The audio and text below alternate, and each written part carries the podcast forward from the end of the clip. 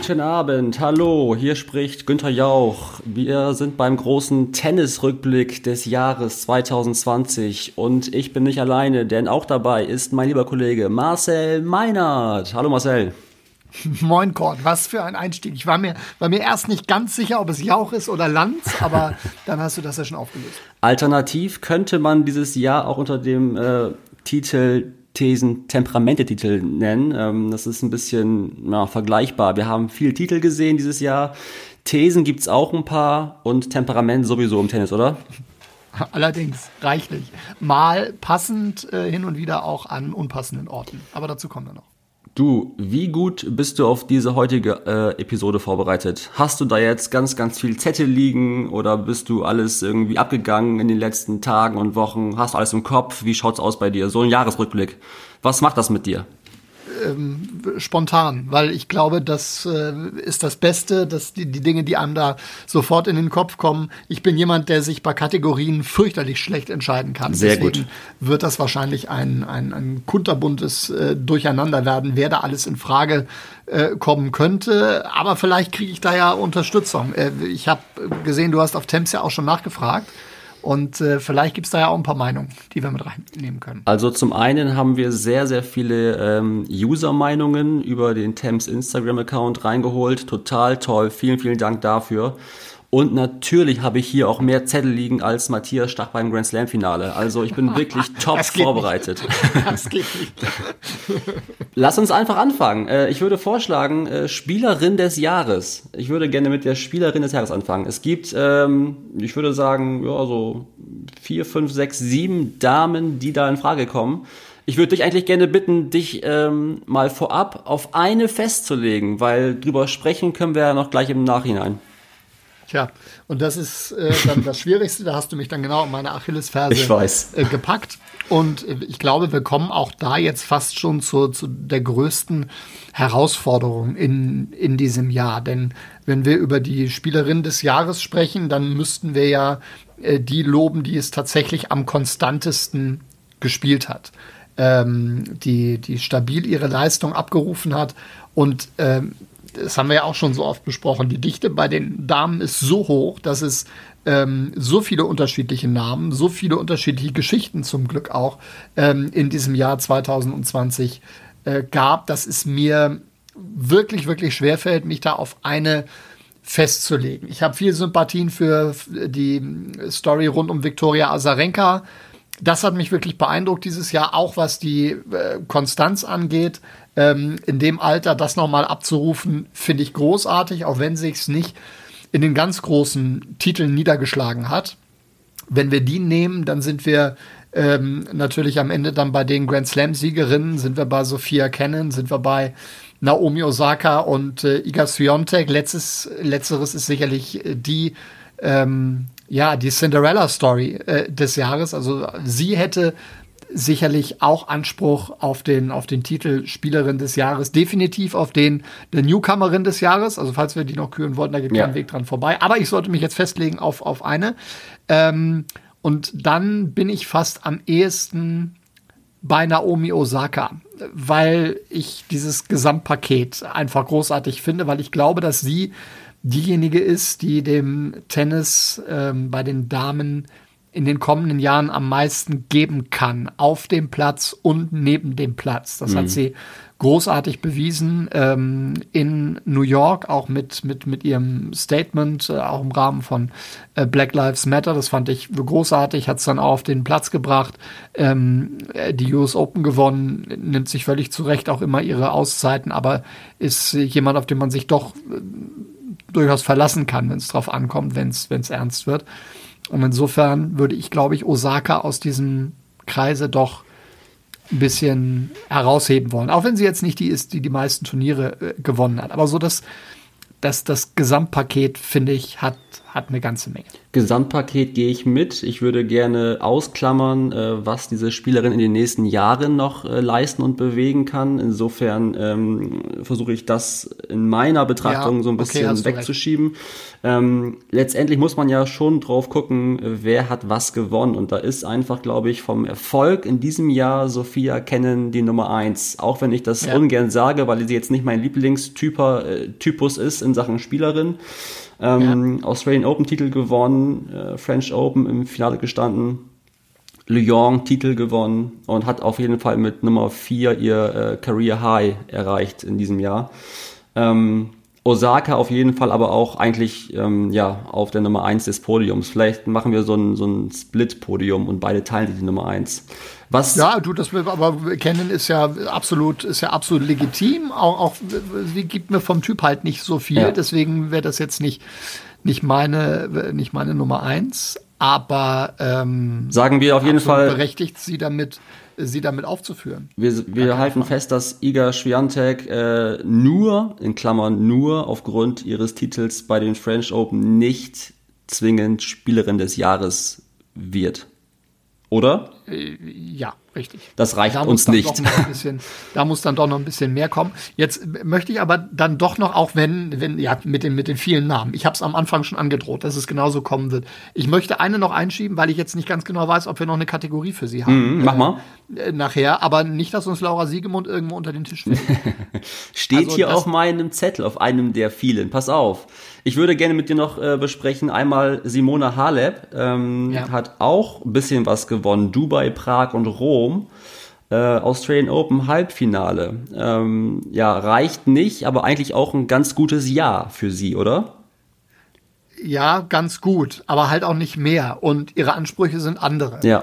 Und deshalb, ähm, deshalb reicht das für mich nicht für einen Platz auf dem, auf dem Podium ja. in diesem Jahr, ja. weil wir alle und auch sie weiß, dass da deutlich äh, mehr drin ist. Jetzt wäre Wimbledon natürlich noch eine Anlaufstation ja. gewesen für sie, aber gut, das, die hatten alle nicht, insofern fällt es raus aus der Wertung. Ähm, ganz okay, ja, aber ähm, nicht gut genug. Was, was sagen die Thames-Fans? Kleines Spiegelbild äh, unserer Insta-Umfrage. Die klare Nummer eins ist äh, Iga Swiatek tatsächlich in der Umfrage haben sehr viele von euch äh, abgestimmt für die junge Polin. Ansonsten sehr viel natürlich Osaka und Kennen, aber es kamen auch oft die Antworten Siegemund, ähm, tatsächlich auch Görges und einer hat geschrieben Andrei Rublev.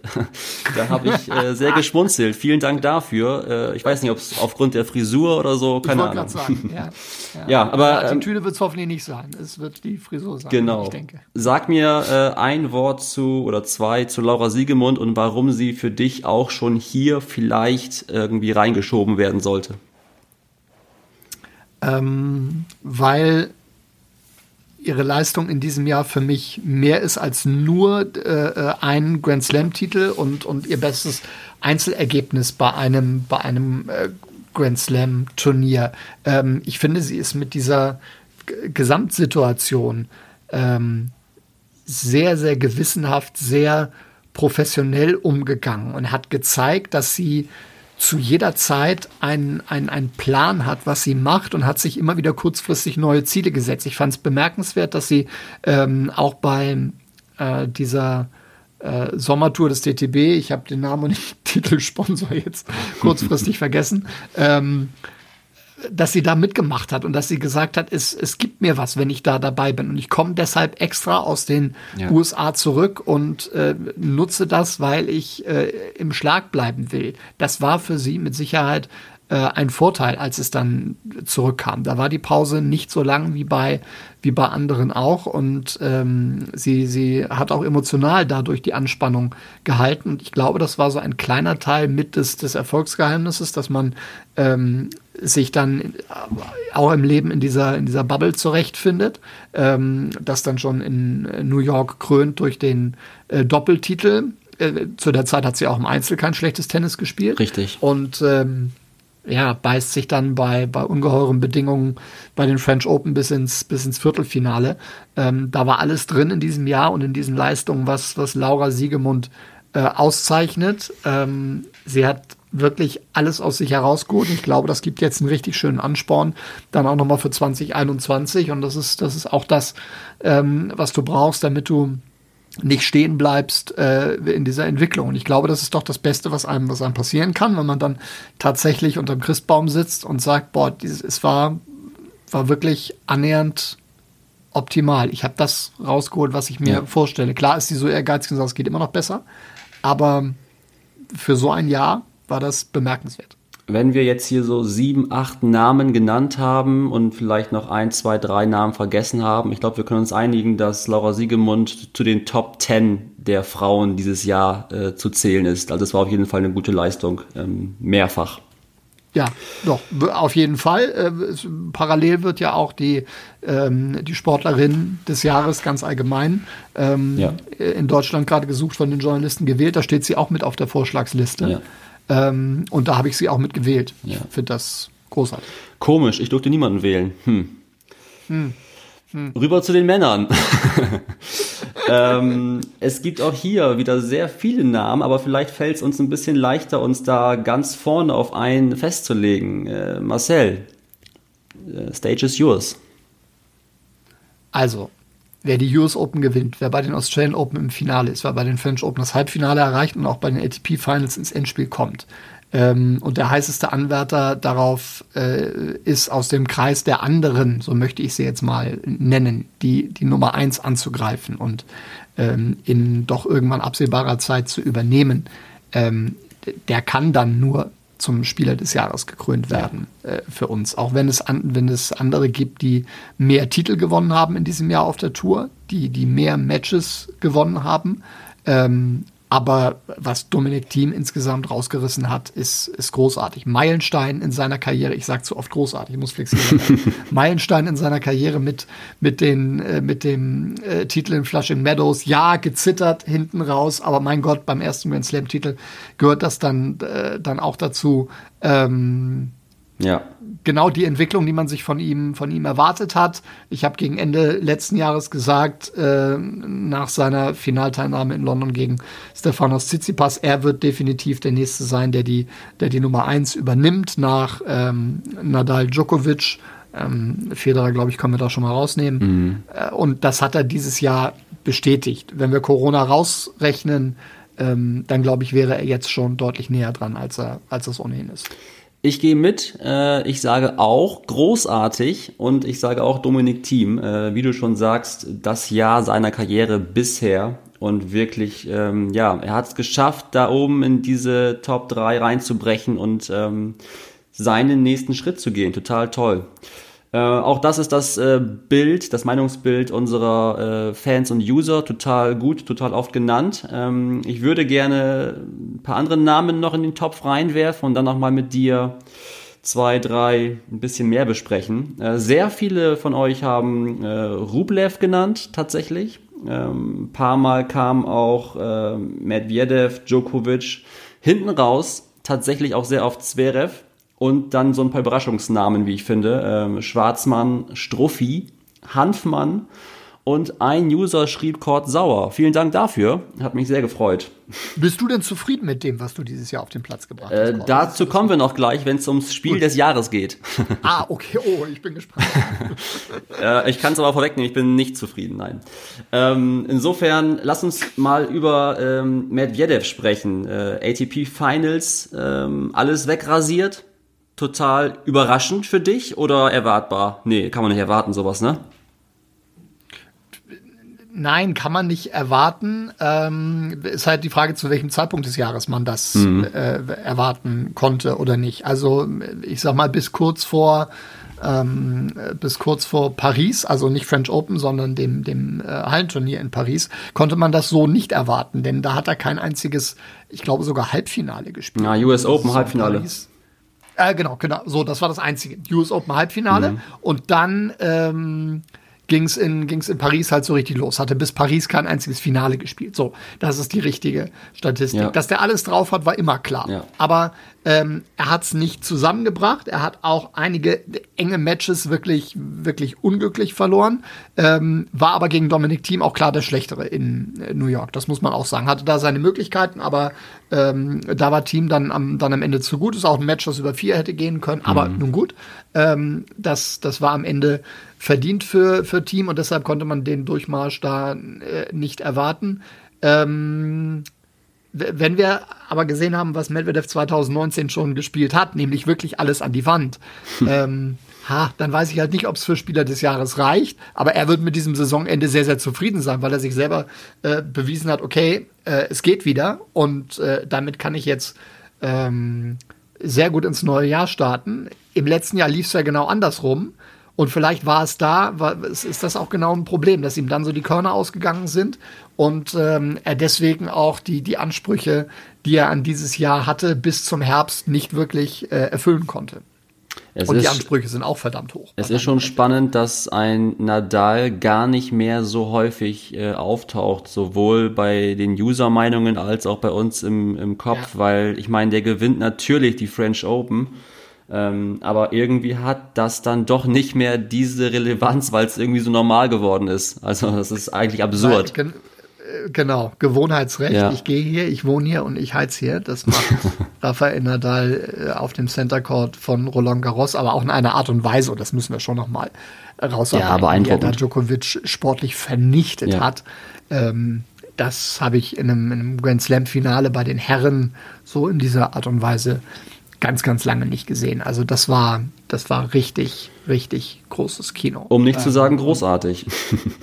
Ja, ist gut. Dann nehmen wir es als roten Faden.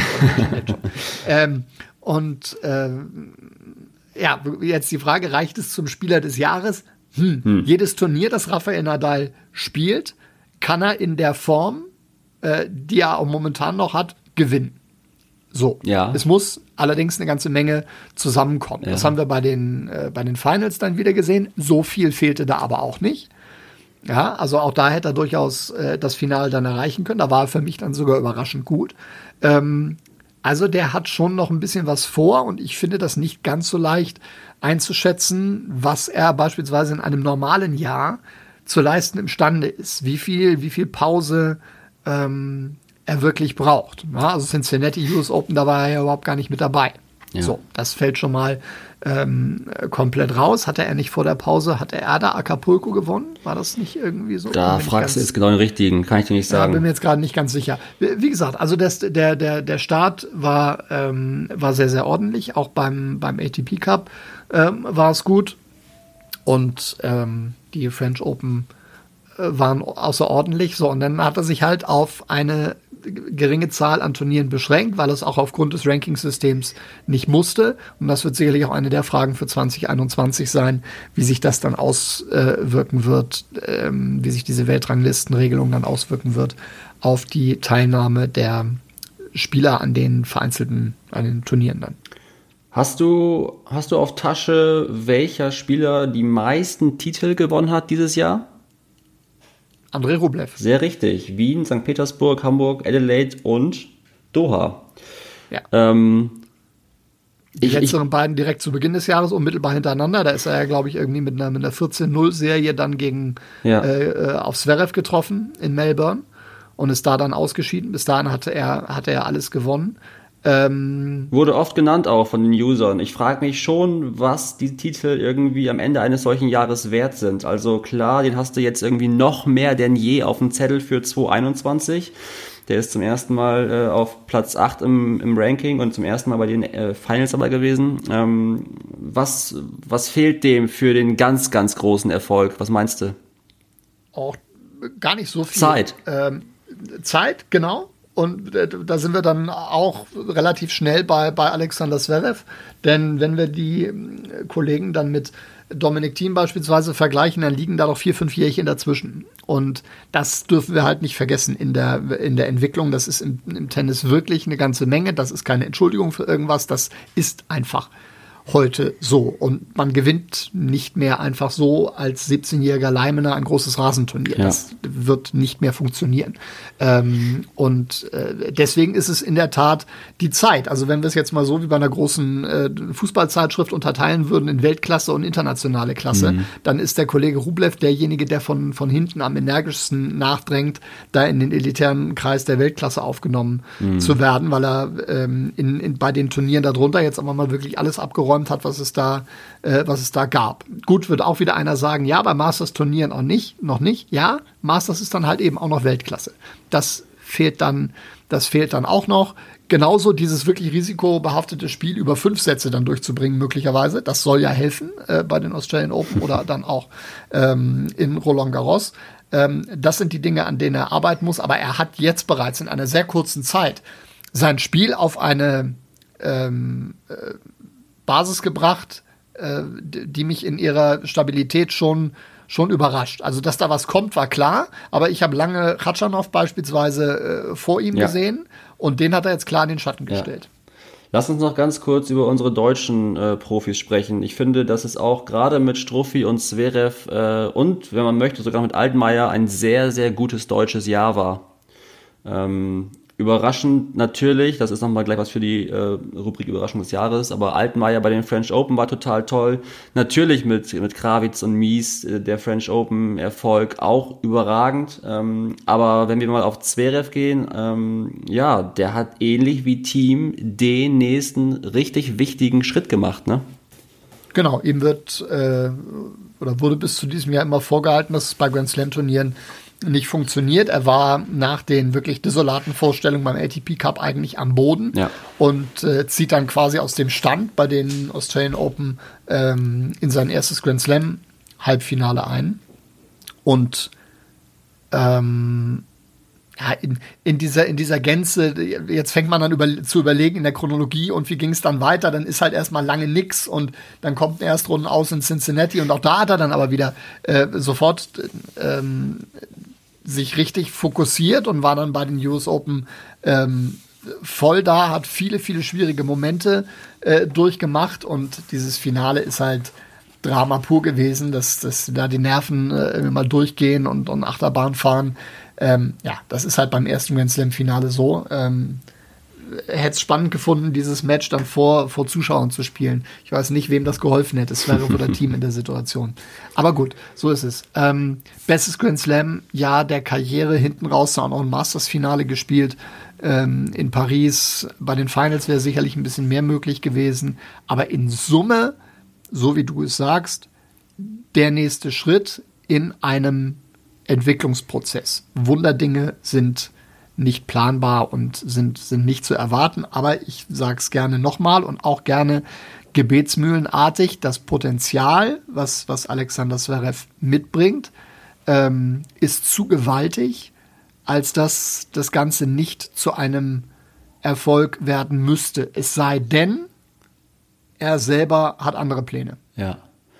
Also zumindest kann sich äh, Tennis Deutschland auf die nächsten Jahre freuen. Und das hatten Definitiv. wir lange nicht mehr. Also ähm, immer haben alle zusammen mit Strophi. Genau, aber alle haben immer gesagt, ja. Mensch, der Zverev, das wird nie der neue Boris, kein Liebling, bla bla bla. Am Ende äh, gilt auf dem Platz auch im Tennis und ähm, der Junge wird Freude machen die nächsten Jahre. Das ist sicher.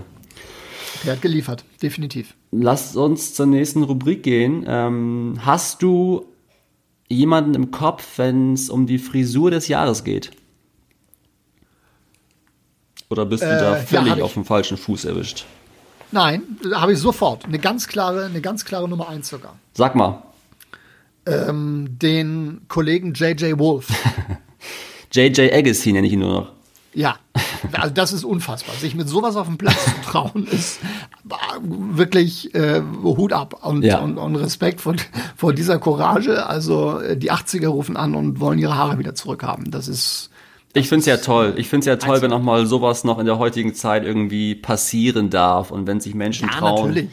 Völlig ähm, richtig. Wurde auch von, von unseren Usern sehr oft genannt, hat mich auch sehr gefreut. Ansonsten, ich will noch mal so ein paar Namen nennen, die ebenfalls oft genannt wurden. Äh, tatsächlich, äh, Tsitsipas und seine Locken wurden sehr oft genannt, überrascht mich fast ein bisschen. Ähm, eigentlich nichts Neues, ja, ne? Die Frauen kenne ich, die da abgestimmt haben. ähm, Andrei Rublev, Frisur passt perfekt zu 2020, was immer das heißen mag. Vielleicht einfach Corona, Quarantäne, kein Friseur, lange Haare, whatever. Ähm, ebenfalls total lustig. Äh, Moritz Lang, liebe Grüße. dein, ja, der. Dein Sky-Kollege. Das ist in der Tat auch ein Kandidat fürs, fürs Podium. Ja, ja, ja. Corona-Matte, genauso wie Milos Raonic fällt mir dabei. Ich weiß gar nicht, das, das musst du mal erzählen, ob der Kollege Moritz Lang äh, die Haare ähm, auch vor Corona schon lang hatte. Ich glaube ja.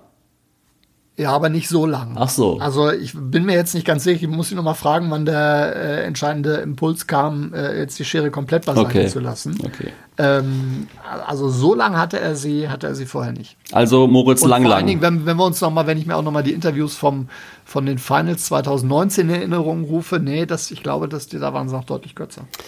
Ebenfalls sehr häufig genannt ähm, Pierre-Hugues Herbert, Man Dutch ich möchte sagen, Kombination ja. aus Mandut, Birgit Prinz, Gedächtnisfrisur und Locken. Also irgendwie war da alles dabei. Fand ich auch immer sehr ja. schön anzusehen.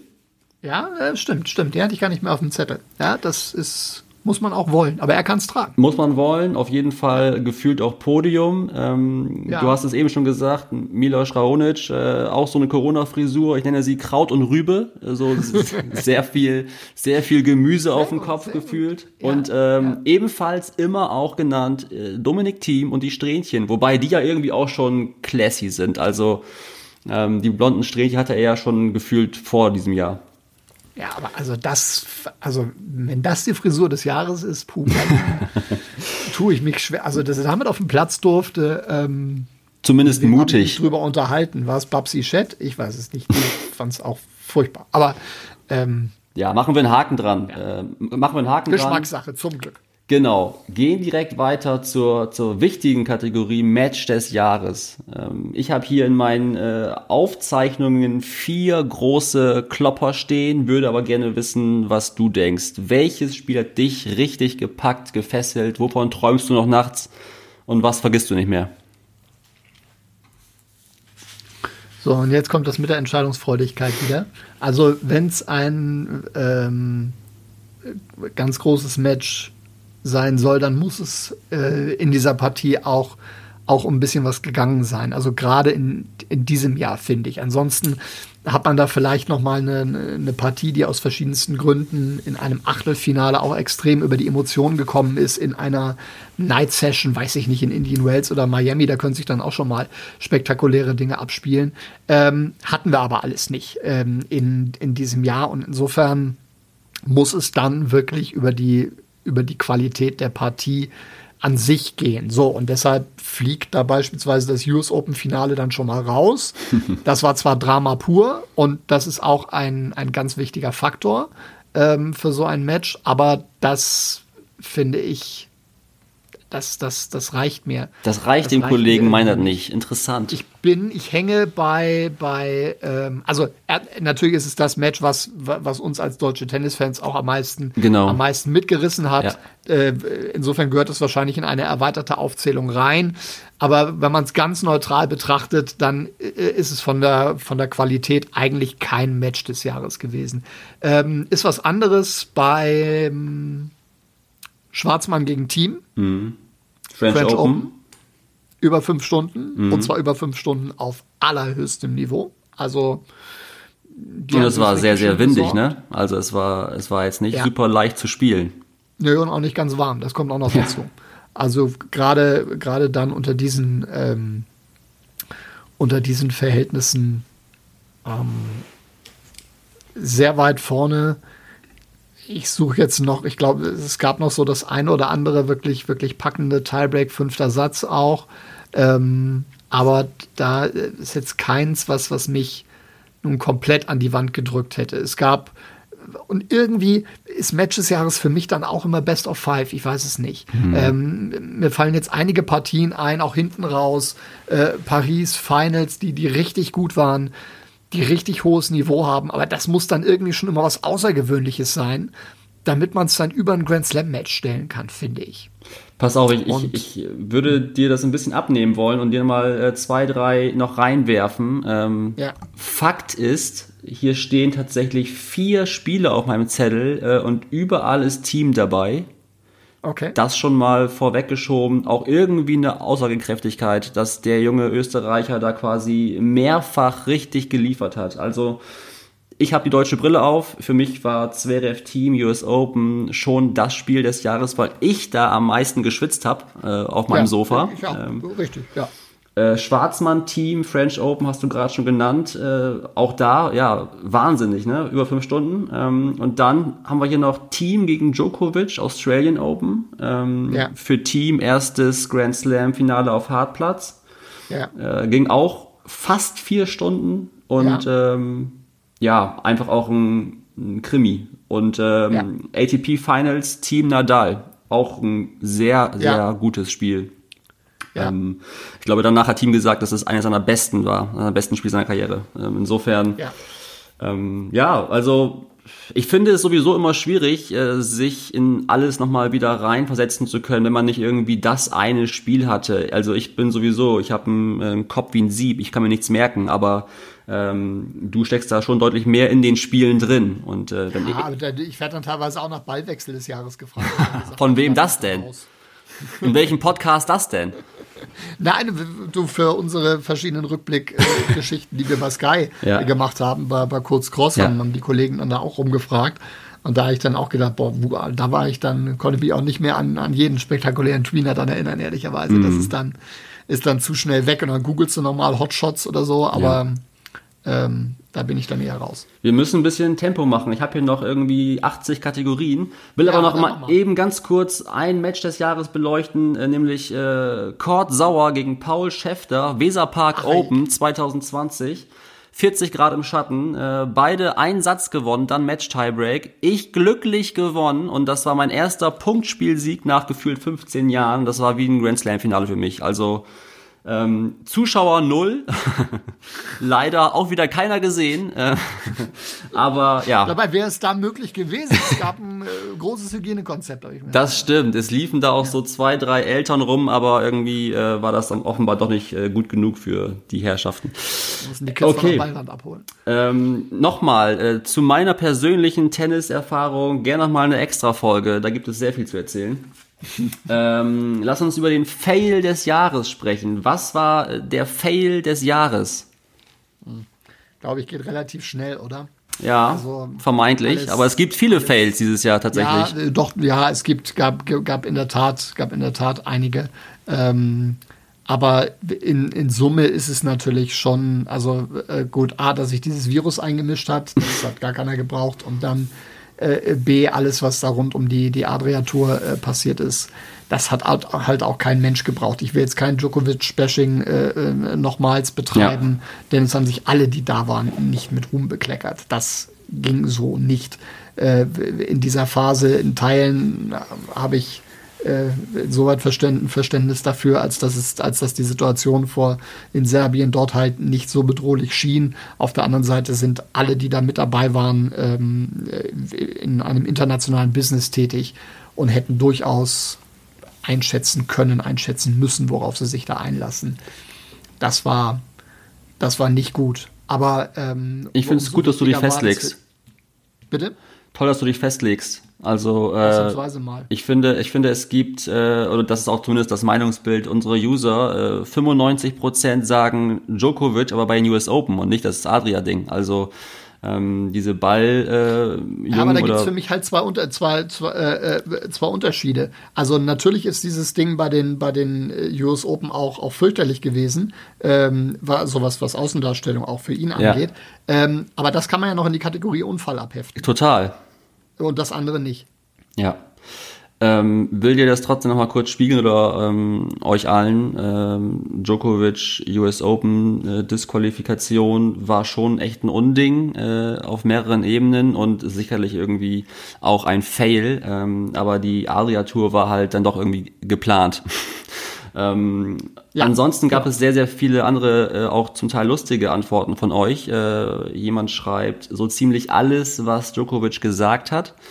Eine weitere Aussage, so ziemlich alles, was Zverev gesagt hat. Da gibt's ja auch diverse Geschichten rund um äh, Corona-Partys, äh, Discogänge, ja. äh, Erkältungen bei Grand Slams und ähm, Zum Schluss auch noch die ganze Sharipova-Geschichte, äh, müssen wir auch nicht rauskramen, aber sicherlich, so, so geil dieses Jahr für Zverev sportlich war, so geht, so war es dann irgendwie auf äh, kommunikativer Ebene.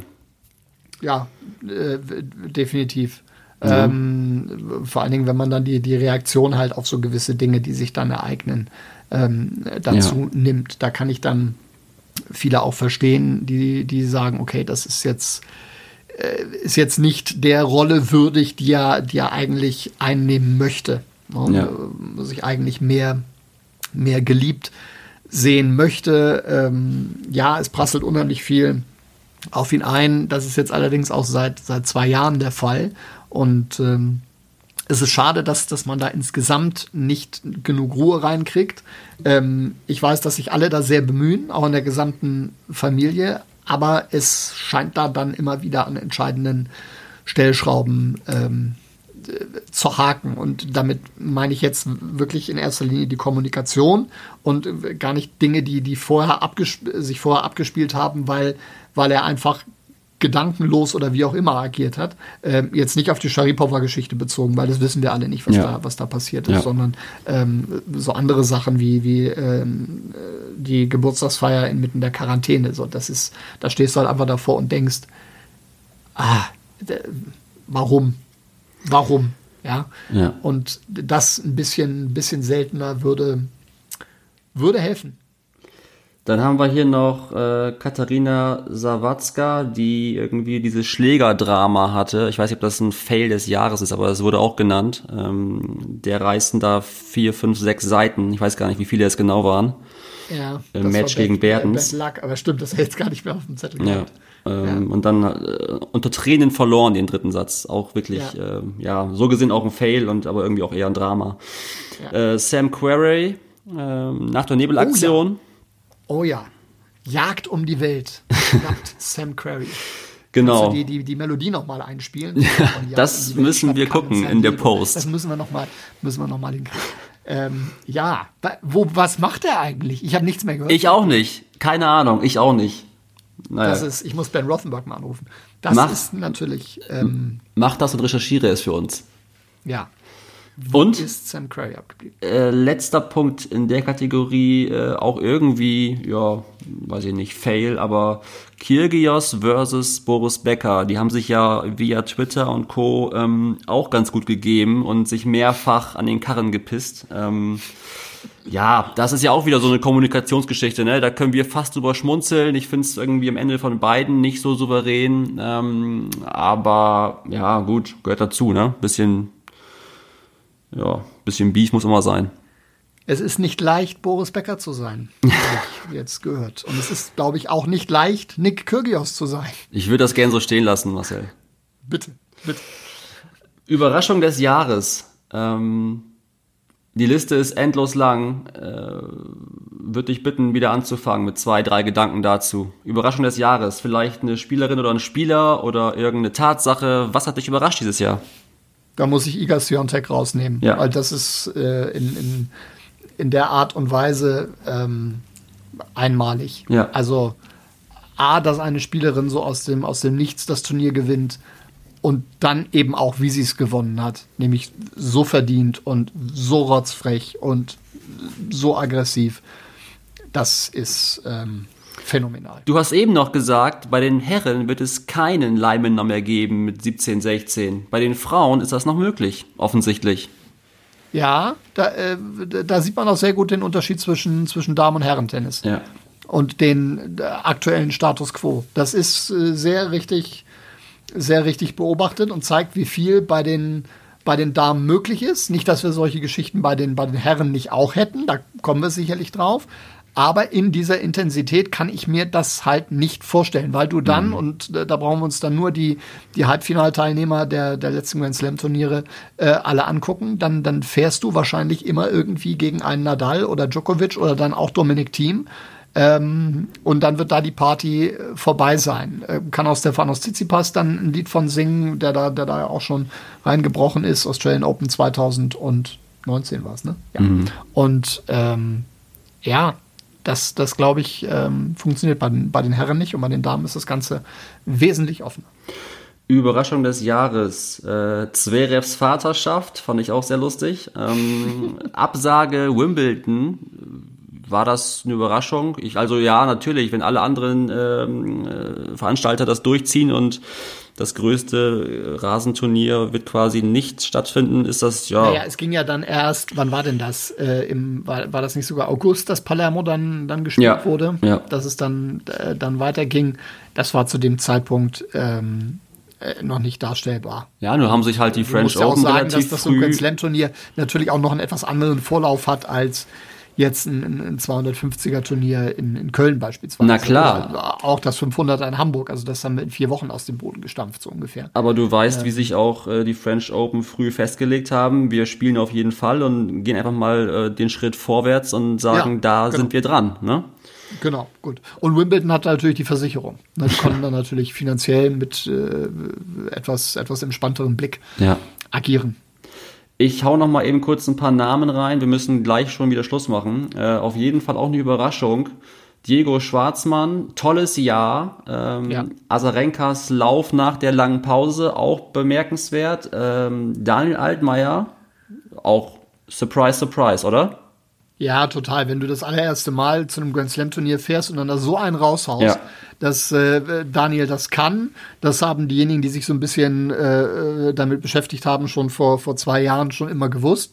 Aber dann so zu liefern, ähm, auch auf, auf Philipp Chatrier, ähm, Super. auch wenn der nicht voll war, aber das hat mir auch sehr viel Respekt abgenötigt und ich hoffe, dass er ähm, jetzt immer noch davon zehrt und äh, das auch, auch noch ein Stück weit in 2021 mitnimmt, denn äh, danach äh, hat er ja nicht mehr so fürchterlich viel getroffen. Ja.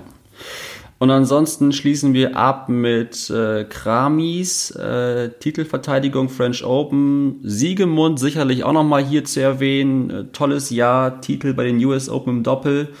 Ähm, ja, bei Zverev kann man nicht von Überraschung sprechen, dass der dieses Jahr so überragend gut gespielt hat. Aber vielleicht noch äh, Yannick Sinner. Ähm, auch ein sehr, sehr gutes Jahr für ihn.